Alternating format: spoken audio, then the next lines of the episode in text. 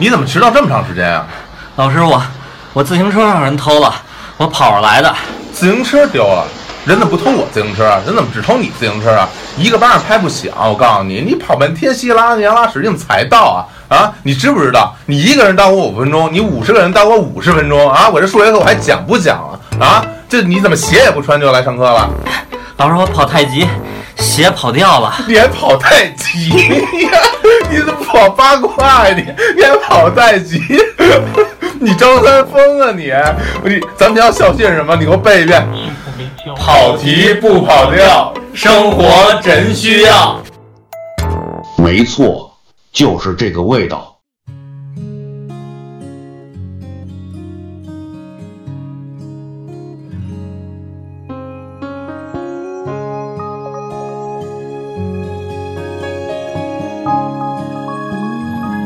今天我们聊一部电影，这个是我们最近很少做的事情。嗯，今天聊一部非常有年代感的电影。杨老最喜欢的导演的最好的作品之一。之一，之一，我要补充一下，这部电影呢，其实我们跟杨老在第零期试播集聊过，啊，就是某某人强行认亲戚的一个 大导演啊，被认为是他最后的一部佳作，嗯，或者说你们对？我大爷有误解，嗯，是来自于一九九八年还是九九八年。九八年的一部投资巨大，留下了一个丰功伟业是横店影视城。对，我得看一下陈凯歌的作品年表。对，他的《荆轲刺秦王》，陈凯歌作品，应该是他有史以当时他有史以来投资最高的电影，对，甚至是中国可能恨不得都在那个时候投资最高的因为电影。是日本人角川给拿了钱，对。对，嗯，就在我们录音的这个时候，他另一个房地产项目也快要上了。哎，在吴老的家乡，对，就是表现唐朝盛唐时期，对吧？的呃，猫妖还是妖猫？妖猫妖妖猫猫传妖猫传，一个日本人写的。打断一下吴老啊，嗯荆轲刺秦王以后还有啥？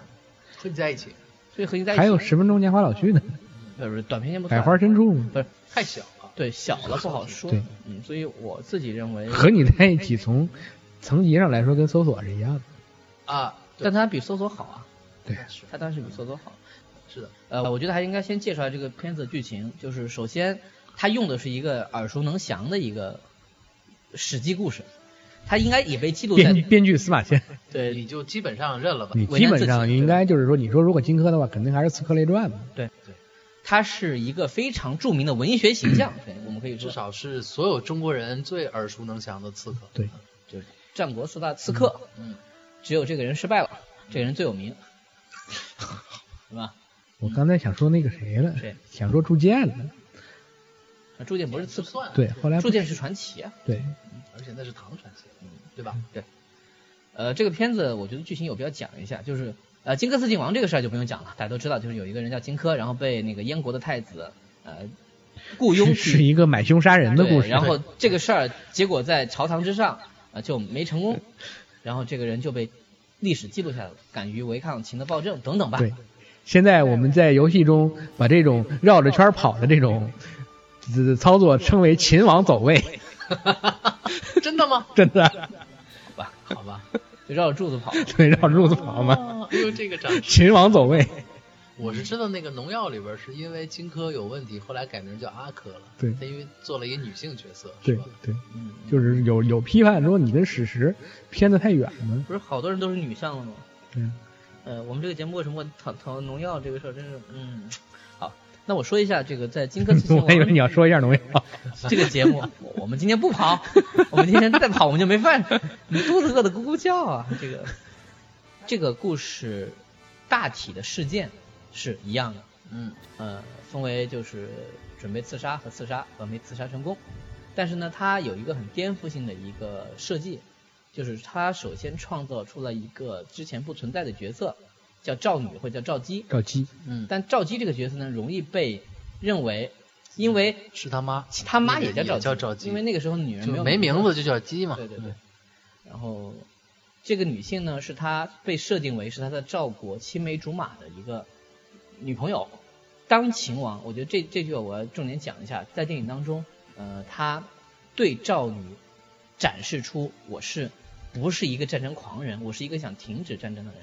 我要把这个国家统一，然后他画了一个四海归一图，嗯在描绘这个图的时候，他表现出的一种帝王之相吧，让赵女感觉到说，我愿意帮你去完成这个这个梦想，就是你的梦想。其实这个底啊，就是这个，我是为了统一国家，统一这个这个统一来制止战争，这个底，《寻秦传》用过，是就是你想美化秦王，基本上就是都是这一个办法。因为大家知道你成功了嘛，对，对因为你想英雄其实就是我最后的结果是是统一嘛对，但这个的境界和英雄后来简单粗暴的说为了和平，为了不杀，这个还是有区别，嗯在于，呃，他用了一个类似于弄假成真，又或者说大家最后都走到自己反面的这样一种叙事来讲这个故事。这个其实是他很漂亮的一个点。对我也很喜欢但是就是很遗憾，就是而且这个失控了。设计后来在无极中又用了一次啊，这个也是，就是我们最终活成了我们最讨厌的那种样子吗？嗯。你降了好几个逼格。哎 我要把故事讲完，嗯我要在这种干扰当中，我要继续讲。然后赵女呢就出了一个主意，说你现在在打那个韩国，现在你先灭了韩国，然后你现在在打赵国，你不是没有机会、没有理由去打燕国吗？呃这样很简单，你把燕太子丹放回去，因为燕太子丹被设定为是都是都是好朋友。著名导演孙周老师在里面演出了一个很破音，破音破音小天走，对，你看不起我。每一句话恨不得都要破一下。我是大燕国太子。但是呢，这种癫狂好像也是被受益的，就是导演在这个片子当中让大家都有那么一点不太正常，这个我觉得是他自己想做的，孙周老师也可能是为了和他弟弟区分开。好吧，好吧？确实区分开了。对啊，然后他就说，那这样我去和燕太子丹一起回到燕国，我找一个刺客来刺你，你反正刺客这个事儿嘛，对吧？你嗯你防着就完了。然后在这个过程当中，你就有有理由去伐燕了。你这样的话就可以顺理成章来把你的大业一统呃往前推进。在这个部分呢，他做了一个就是呃这这位赵女是巩俐演的，特别有意思的一个点来自于说，在她离开秦国的时候，有一场床戏，他们两个在草垛上，就是这第五代啊这些情节啊，对吧？就是他表现出的一个对话方式是什么呢？就是赵女说非常直白的说，当我那天听到你说你要统一天下的时候，我特别想要你。他有意识的把情欲放在了一个以女性为叙述角度，然后当然秦王说的更直白，我每天都想要，然后他们两个人就 好吧，就这是他们的一次离别，而这也是整个故事的开始。赵女是带着任务上的路，然后去找，当然我们知道他会找荆轲，然后这边秦王呢遇到了他人生中一个很大的一个危机，呃，这变成两条线了，我分别说一下。一条呢就是说啊，我们知道这个呃历史上一直有争议，说他根本不是秦王的后人，他是吕不韦的亲儿子，是吕不韦当年有一个暗度陈仓的计划，把这个这个这个怀着孕的一个一个宠姬送给了那异人秦异人，然后呢又通过自己的钱财让异人成为了王储，可能没有当太久，皇帝他就成为了，就是让秦始皇成为了一个年轻的君主，一直辅佐他，这是历史上的一个看到的部分。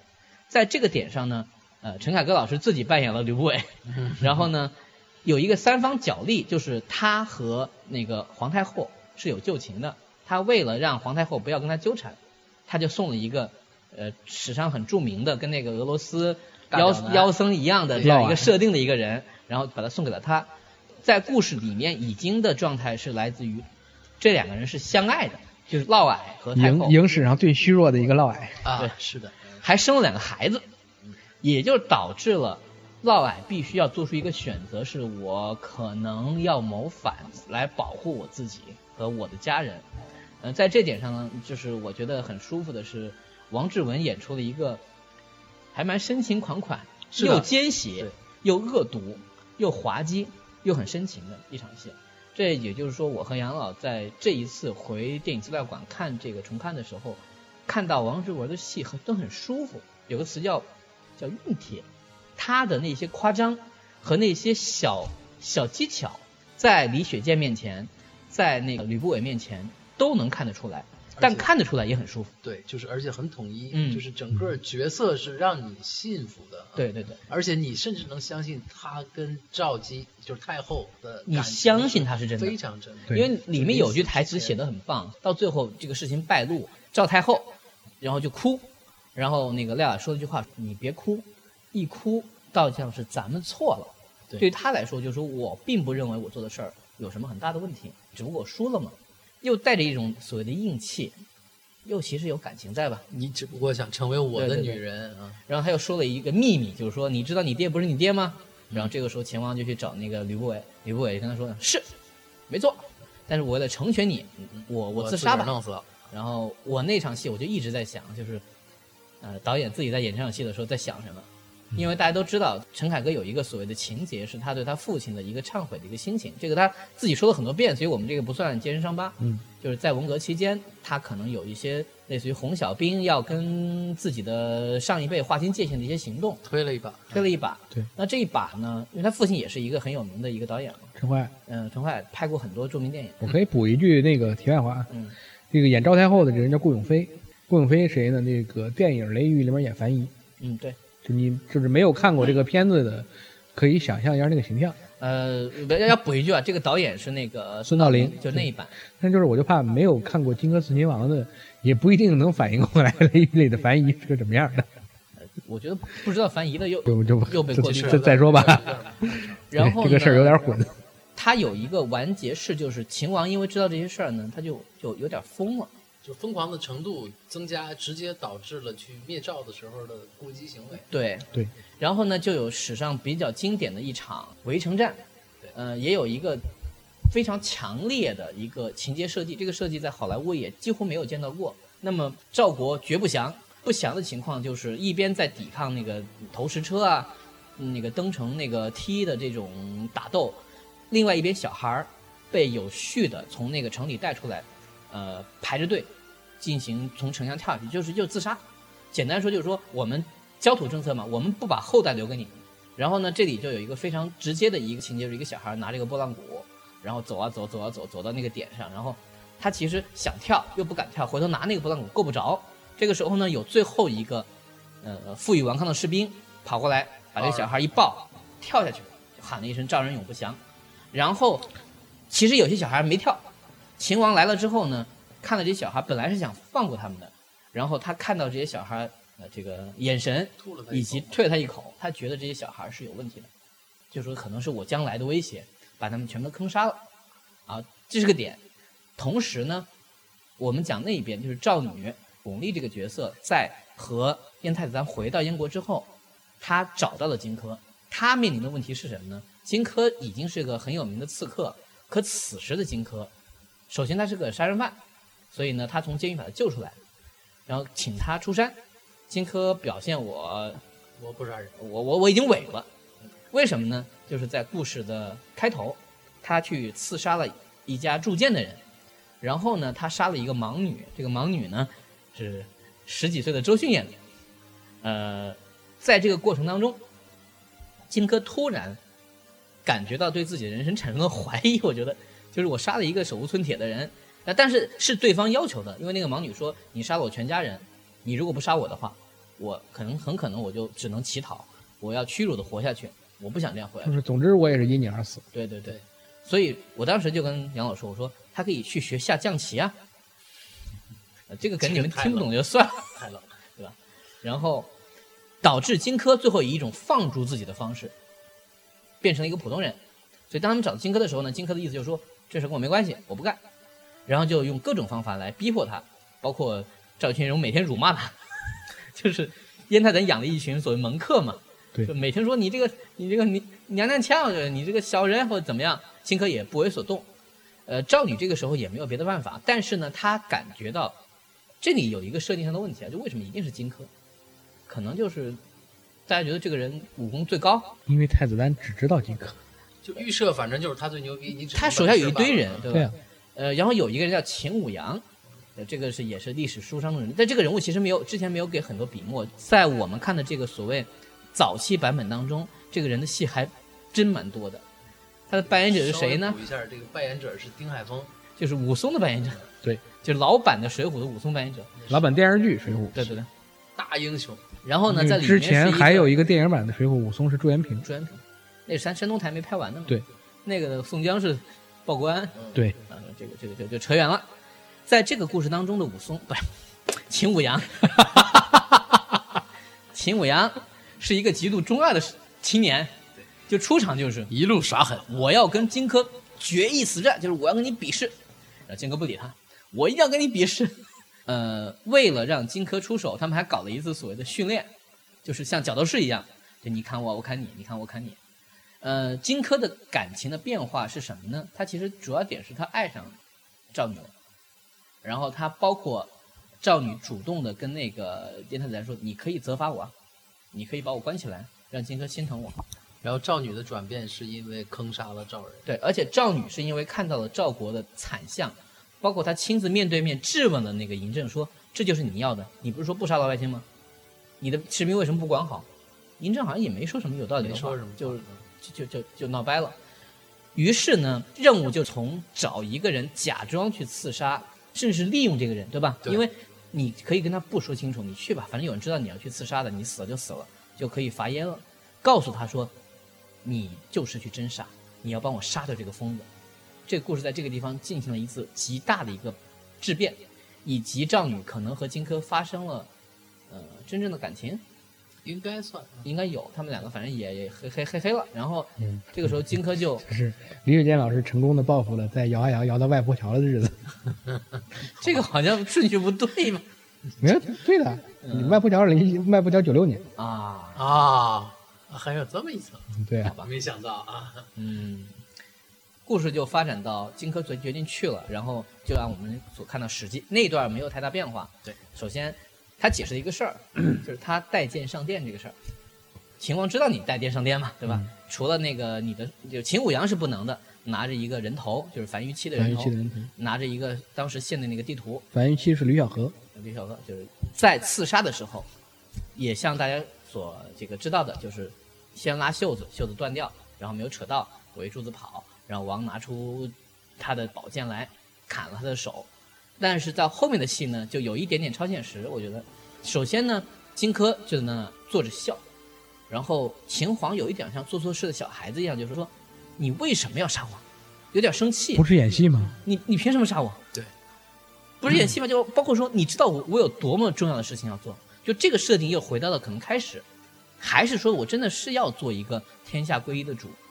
你知道我这些计划有多么伟大吗？你现在就要阻止我吗？这个时候呢，众人退去了，包括那个秦王对他们发脾气说：“哎，天下文武群臣，就我被砍的时候你们在干嘛？你们都给我滚！”啊，这帮人就退出大殿了。然后这个时候呢，就进来了一个人，就李连杰啊，这不可能啊！你就是我来完成没有完成的事情，然后就发现你串片场，就是巩俐这个时候突然出现，来早了小二十年，嗯，然后巩俐跟他说：“我要把荆轲的尸首带回去，而且我告诉你，我怀了荆轲的孩子。”意思就是说，我们每一个人都失去了我们一开始很在乎的东西，大致是这样。李。雪健说。就稍微补充一下，就是他唯一的那个，在整个刺秦那段有一些小的细节，比如说荆轲那个剑拔出来是断的，嗯，对。他做了手脚，而且秦王穿了厚厚的甲，对，就这也都是挺好的一个一个设计，就是因为他把这次历史事件的性质完全变成了一场戏假戏真做，又假戏又真做的这么一个一个一个小的一个翻转。是，然后在这过程当中，让人每个人物的那个心情有一些变化。然后说一下小点啊，就首先这次重看，呃，我发现首先李雪健确实演得非常好，但是当年大家都不理解，就是李雪健那个状况，很多人当时就批评说，这怎么是秦王呢？呃，导演就抛出来解释，你们都不知道，你们要不要看原著啊？秦王的描述说，声音很哑，个子不高，像狼叫，像狼叫唤一样这都有啊。他找了一个四十多岁的演员演，这个里面的秦王的设定应该是二十来岁，就他是个年轻人。对，对而且所以在里面有很多类似于手舞足蹈，就是那种特别开心，其实是个小孩子的状态喝酒，对，喝酒，呃，撒娇，摔东西，这个状况都是一个年轻人的。所以确实，当李雪健演这个状态的时候，你觉得这个人智商有问题。是的，主要也是前面正好有姜文一秦颂，李雪健演刺脸金哥刺秦王的时候四十四岁，对，就是又不是说我把他修的很年轻，我通过特技打打柔光，他这个就是大胡子，然后说话也粗声粗气。这个时候他又表现出一个特别孩子气的状况。我觉得一开始大家对这个人的认知可能会影响你对这个片子的感觉，再加上大家说话都有点吼，除了陈凯歌自己对和王王志文，就那是另外一系。然后在这个故事当中，我觉得有一个非常重要的点是，他们把秦王的这种动机还是写简单了。因为重心放在赵女身上，就是一个女人。因为她其实说白了，寄托了是一个电影应该讲的事儿。对，这个两条线很难受，其实它就是一个人为复杂化了的故事。对，就而且就是说，我们我们俩看的这一版，去电影资料馆看的这版，应该是一个初剪版，嗯，就是有很多戏是比较糟糕的，甚至有一些拖沓剪辑错误。而将近三个小时，就这个其实整个过程不是那么愉快啊。就在我们如此熟悉戏的情况，当然有时候有惊喜吧，就是哎多出一段，嗯，那看一看。对，就我们只是抱着这个说，哎，这段没见过，嗯但是你说它有没有用？它一定没有用。最后公映的那个啊，四个小标题的那个版本，应该是最合理的。呃，但四个小标题不是在大陆的公映版本，还是日版。日版是吗？嗯，后来日本人自己重新剪了一个，就带着小标题，比如说有些很大的区别。呃，开场戏，我们现在能在网上你们搜到的那个版本，就是史官去世，对吧？秦王，你忘了天下一统的什么？他说我不敢忘，然后出。然后就是一个大的战争场面，，对，但是在我们看到的这个影院版呢，首先就是一次刺杀，一个人莫名其妙跑进一家店里面开始杀人，杀完之后把荆轲做完了，然后就战场面。场面完了之后呢，是他回到那个有特别长的一段跟一个史官的对话，那个史官可是跟第五代很有名的一个，就是边走边唱的那个弹琴那老头儿，后来又在那个叫什么英雄里面去写字，很多年一直是老头儿的一位老演员。然后聊了很多很多，其实我觉得也有点累赘，但你放在那，其实我觉得也没错。把这些戏聊完了之后，就是给秦王一个压力，你的先祖，因为我们从历史知道嘛，秦国是如何从一个被欺负的一个国家，几代人，几代人慢慢把它变强，到你这一辈，如果你不抓住机会，很可能又没有机会了。秦始皇的历史的意义其实在秦国当时在战国七雄里面是这个最弱的，嗯离他最远的，没人拿他当回事儿。人也不是那么的多，对吧？又不是一个富庶的地方，都得是木工他们那几代对牛逼，就是攒下的家底儿。说白了，从地理上又被排挤，对吧？所以但是在这故事里面呢，就表现出他那种野心呢，是试图让人理解吧。至少我觉得以那场看《千里江山图》来哦，做，那场是特别棒。然后呢，但我觉得后面故事重点变了，呃，还是这样说，片子我觉得还是好片子，只不过说你回头看没有那么好了，因为你现在有更多的理解一个故事的方式，你不会完全被导演跟着走，于是你看得出导演有些地方是乱的，对，就他就是想想讲的要东西太要的太多，太多说白了就是要的太多。说实话，你比如说这个故事，你嫪毐那条线完全没有意义。嗯，但你如果单拍嫪毐这个，你拍个故事都行，啊、宫闱之变对，如何改变了这个就是国家，这这。这段这段非常好看，而且王志文特别抢戏，嗯，甚至我都觉得王志文本身的这个风采抢了张丰毅，那肯定。对吧？就是就这直接导致了你最后荆轲那一下，你就弱了。而且这个我觉得他还是本身犯了一个最最大的一个错误，就是他认为他的观众都熟读《史记·刺客列传》，就是那些漂亮的梗都基本不解释。就是不解释的。你这个对普通观众来讲，说实话真的是不太友好。这个问题后来在《赵氏孤儿》里也有。赵氏孤儿解释的好多了，如果你这样比的话，你 那就证明被被打了脸以后学乖一点点。你想想赵尔孤儿那场那个那个姚鲁跟着那个王学圻那场戏，恨不得给你把整个这个事儿给你讲一遍。对，说他们家太过分了，怎么怎么样，赵家如何如何。呃，赵家人，这次这个就确实是，我觉得在那个时代惨败，有时候他是个他是个，文艺片儿。他花了第一，他没有按上一篇那个结，我们说那个影院，我们现在看这一版，他没有按上一篇结构走，他不是一个起承转合。然后，如果从这个故事我们刚才描述来说，第一主角其实应该是赵女啊，对呀、那你应该把她这个人物做清楚啊，对吧？他也是这么想的，嗯因为这是唯一能连接两个故事的。但其他人又太抢戏了。对，然后荆轲，你说其实荆轲很多戏不是很好看，张丰也很吃亏，我觉得说实话因为确实跟他没什么关系。也不合适。首先不合适，我可以想象王志文演这个角色，对吧？换过来，一个一个这样的一个一个一个人垂下来，这不就是和你在一起那个状态嘛？对吧？但我很难想象，比如说张丰毅演嫪毐，我觉得顾永飞看不上，是吧？太后就就至少不会生两个嘛，对吧？所以在这条线上走之后呢，很多他放不下的地方，就一些段落他特别想拍，比如说有一场非常华彩的戏，就是潘长江。你说人是不是你杀的？是吧？然后拿着那个这个有一个刑具啊，对，把那个荆轲给绑上，然后对着墙撞。那一段我们看的时候，旁边有个女生就一直捂着眼睛，那一场的压迫感很强。对，就他真的拍了，就是拍得很好，主观镜头头在撞，陶晶做的那个音效也特别好，而且剧场，确实是把那个压力做出来了。但是又是因为这个也是没有必要的。对就因为前面是潘长江，其实镜法不对，那个戏里还有赵本山，对，对，赵本山高渐离啊，所以赵本山其实演的还不错，赵本山还真是挺好。很认真在演。对，刮那个那个肉疮的时候说忍着点儿，英雄不在这儿，就那种人物自带进来，我不需要你认识我，我就给你一个东西，这个是对的。比潘长江好的太多了。潘长江是潘长江就反正就是喜剧的喜剧的演法他跟那小侏儒其实作用就一样，嗯，就是一个小奇观。所以后来就会你导致看得很累。就宫闱之变完了之后，你知道这个事儿会往就变形上发展，可这一边荆轲为什么不去刺杀？包括燕太子怎么逼迫他，整件事情我觉得都都做长了。但是你做长，你的意义是什么呢？荆轲说：“我因为以前杀了一个一个一个不该杀的女人，可是你已经这个事儿这么大了，你这个时候你给我讲你的内心，我没有从我的阴影中走出来。我当年第一次看的时候有这么一个感觉啊，就是说，这个燕太子丹选择荆轲，他不是说像这个原来的故事里面，我选择一个最强的人，嗯，他是选择了一个最有名气，但是同时他现在又没有能力的人，就是好把这场戏演好。不不不，燕太子丹并不知道，我我当时有我当时有一个这个感是觉，当时当当时有因为巩俐选择他可能有这个想法，对但太子丹选他一定是因为他是一个知名刺客，对。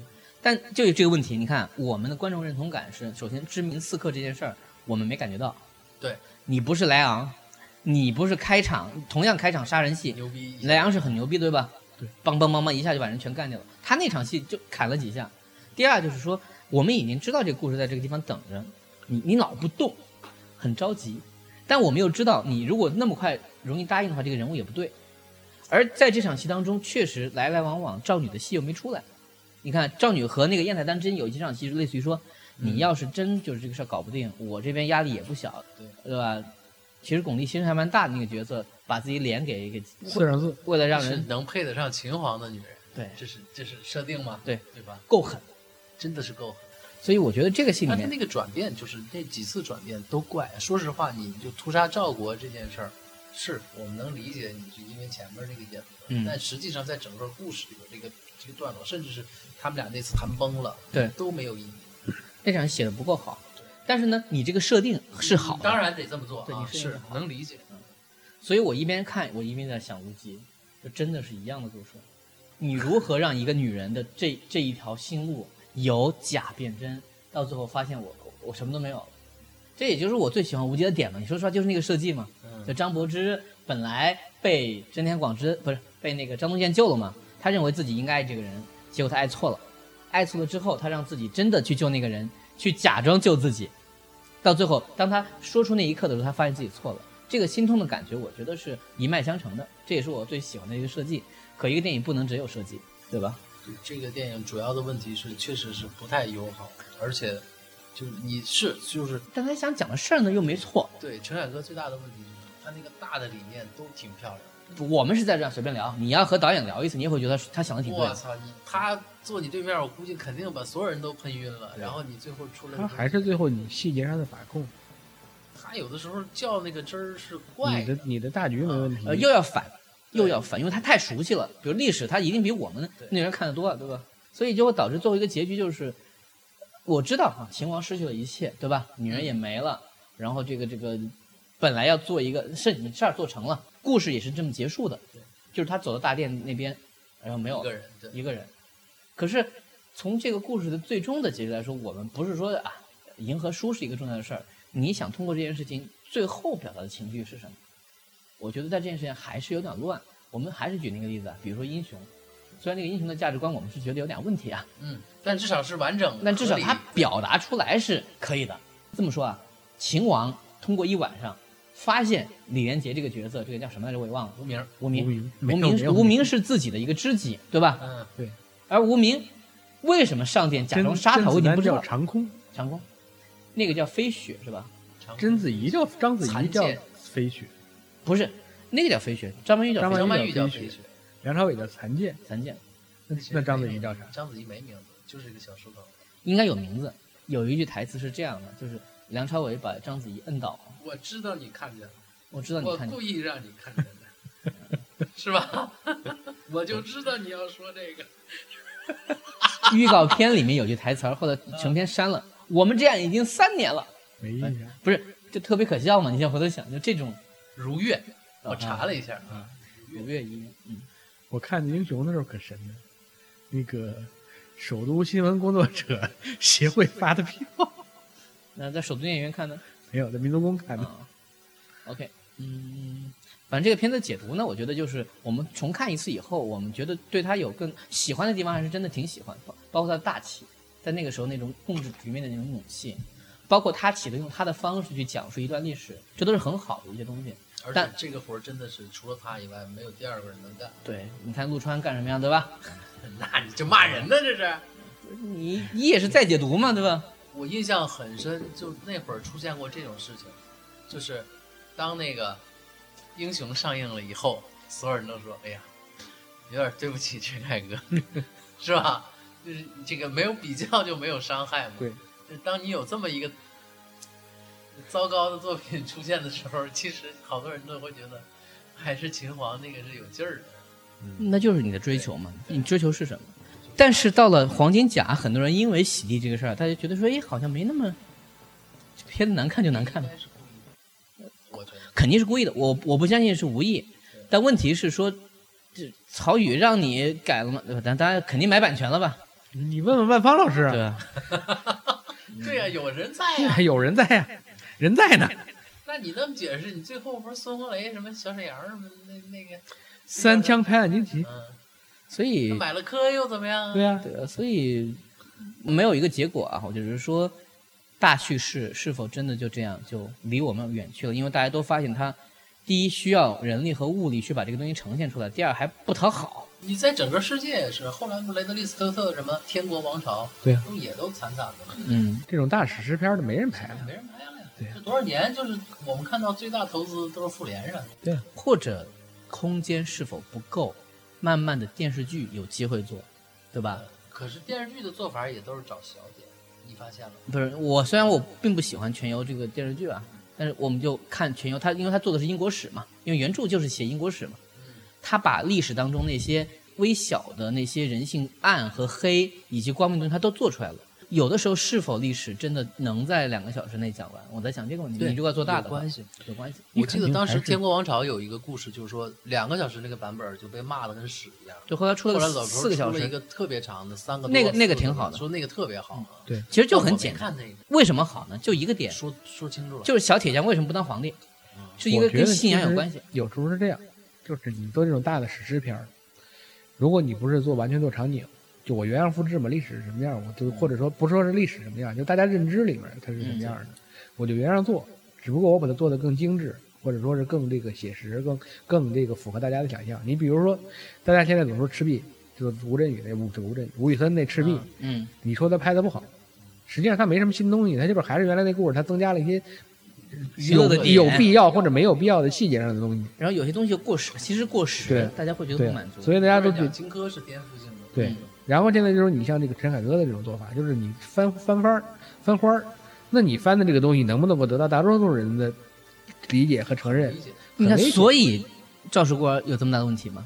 就你都不信这个人物能做那么，反人类的事儿对吧在这个时代，这个故事都你那你讲他干嘛呢？对啊，那你就给他圆，你圆完之后就很可笑嘛。对啊，呃所以你现在你大家请看我的长文，你整个的史诗片都是这个问题。做两个问题嘛，就第一，史诗本身有没有因为历史观的变化而过时的？嗯，你就你想，你比如说，就是说那些真正的过去的好莱坞那种经典的史诗片，你说《宾虚》，嗯你说斯巴达克斯，对不对？不是那些东西也有重拍版，对吧？对啊也都不成功啊。审美在变，我觉得审美也是一样。你完全重拍一遍，你完全不变，应该也有问题。就是你包括特洛伊拍的也很难看嘛，不是你现在重拍至少得多加二十个黑人角色，你 那合理，多抓二十个黑人 啥就完了。所以就变成了吃力不讨好嘛。就明明我们的历史，就电影啊，我们的历史就是没讲不清楚，那你想那没办法讲那么清楚。当年谢晋的那个鸦片战争呢？是啊，无非就是把琦善做的好一点儿，对呀、难一点就没了。但你想想想，那你想这个人物可远远不如走向共和的李鸿章你你往那么丰满的角色。你往稍微还是长度的。对啊，你往稍微近一点，那个黄晓宁干的那版电影的《北洋水师》呢？那简直就是他妈故意，那就是叫历史开倒车了，这叫。那那个那那个，我不承认那个东西电影啊，那那个太那那个太可怕了。那就是开倒车嘛，那不就是？太吓人了。而且就是什么年代了，就是把自己库存的那点小模型又搬出来了，是，所以你这就是整个的结史诗论是什。么？就是史诗片这个东西本来就不好拍，还容易拍砸，两个小时还讲不清楚。以以前的审美来说，你把人物讲简单、脸脸谱化是可以的，现在观众也不满足了，当然对吧？对，所以就会越来越难。你不像拍《魔戒》，反正我这玩意儿都是架空的。所以现在都是就就是全游的那个路线嘛。嗯，对，你在上面，你历史上有一点儿不对，大家会挑刺。嗯所以像《琅琊榜》，我干脆我所有的历史细节我去参考，但我的历史是我是架空的我架空就是我是架空的对就你就说咱最近看那个司马懿那个《嗯军事联盟》，嗯，细节演员都是非常好、非常诚心的制作了，但是就是因为你这种主角光环的存在，或者我知道结局，就我们作为编剧也一定会损失一些人的智商，那就永远有人骂曹真怎么能是大傻逼呢？嗯你怎么连空城计都拍出来呢？你就就没办法，嗯，就是对于历史这件事儿本来就他妈没一个定数，对对所以就永远的会然后你看看，比如司马懿被围住了，啊我们一点都不担心，对吧？怎么办？对，这都是原因。嗯，他现在刻意的把司马思和昭两个人做成不一样的性格，对那你也知道他是为什么对吧？不然他们没有戏啊，就一个傻一点儿啊，一个聪明一点儿。你是你是在你是在已有的故事和情节上去做发挥，就是这你其实他这个点还挺漂亮的。嗯对就咱先不管他偷不偷火凤，嗯至少人家把这个事儿完成到这个样子，对啊都挺难得的。包括后三国时代，因为没人拍嘛，你比如说能看到一个李严这个角色，对吧？在怎么样在在工作？呃李严怎么跟诸葛亮较劲？嗯就就就说没人管的事儿，我哪管那个？李严你就管不到你了，对。老三国曹睿都是一大傻子，你想想。懒得拍了。对呀、其实是有很多空间的，但是是可能新的你这么拿曹睿去拍刘协也能拍吗？当然了，你想现在我们拍《南昌起义》是什么拍法？对不对？好吧，对啊，你说你说史诗大爷系的是史诗啊，整个大这这些大业们都是史诗啊！你这这是怎么拍法？这才叫这才叫群像啊！那真是大球。对啊，每个人都有故事，每个人自带演员人设嘛。哎，对，我不人是，我就希望将来就是有那么个片子，就是你把它架空了也好，就是英雄英雄辈出，看着个个都牛逼，前面都是小碎片，个个都牛逼，然后咔咔一茬一茬死，《水浒传》嘛，就是你要拿《水浒传》打比方是也行，那就是什么？就是历史大潮之下，你有多牛逼都白扯。对啊，全游其实基本上就是走对呀这也是你的历史观前面前面十集拿他当主角呢，后面说死就死。说死就死。说到这个历史观在，呃，正好在陈凯歌讲荆轲刺秦王的这个这个时间点上，我们的美学，至少他想做的美学进化到了，就是成王败寇不重要，人的内心深处有一些东西最后被摧毁，这件事儿很重要。但是呢，本着他之前拍那些就是，包括《风月》，包括包括那个《霸王别姬》，他的那些经验，他觉得这么去讲台词，说的更稳一点没有问题。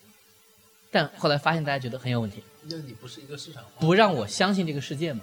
段小楼那么说话是可以的，嗯，但你让那个这个荆轲也那么说话，我觉得好像就就不太不太舒服。那就是这样，那荆轲那场莫名其妙杀死李默然儿子的戏，就很难受嘛。很愚蠢嘛，啊，对。没有意义，主要是。嗯，所以就真的是时啊运啊，真到了无极，那就真的什么都，我我好像吐槽过无数次吧，就有两个点，就关晓彤出来的时候，就是还早两年这个这个词儿都不能说，两个小孩儿在那个死人堆旁边在讨价还价的时候，谢霆锋的小时候的那个角色，我就忘了他叫什么，吴欢吧，吴欢，吴欢对，北就小吴欢，一口金片子。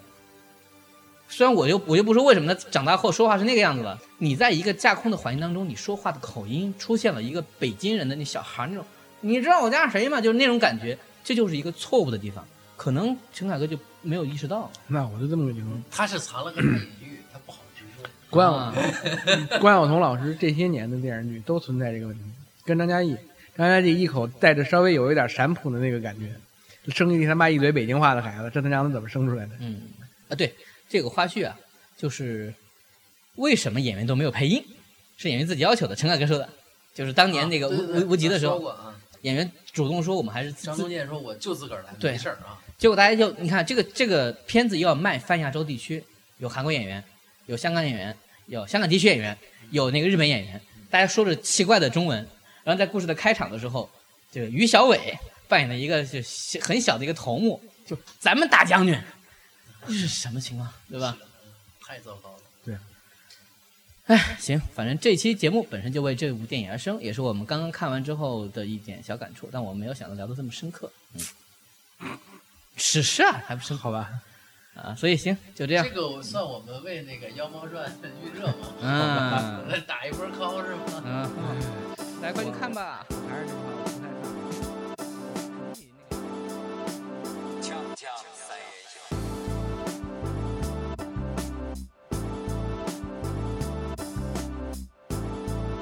半个小时了，你们俩赶紧的。报告，啊，你怎么迟到这么长时间啊？我说我自行车让人偷了，我跑着来的。自行车让人偷了，人怎么不偷我自行车啊？怎么就偷你自行车啊？一个巴掌拍不响，你跑这满稀拉跟羊拉屎，你怎么踩到？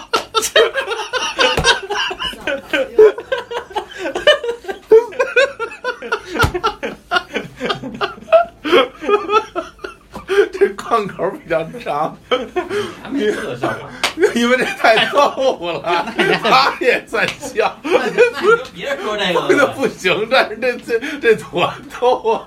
那你就说，你就说个，你说个不那么逗的，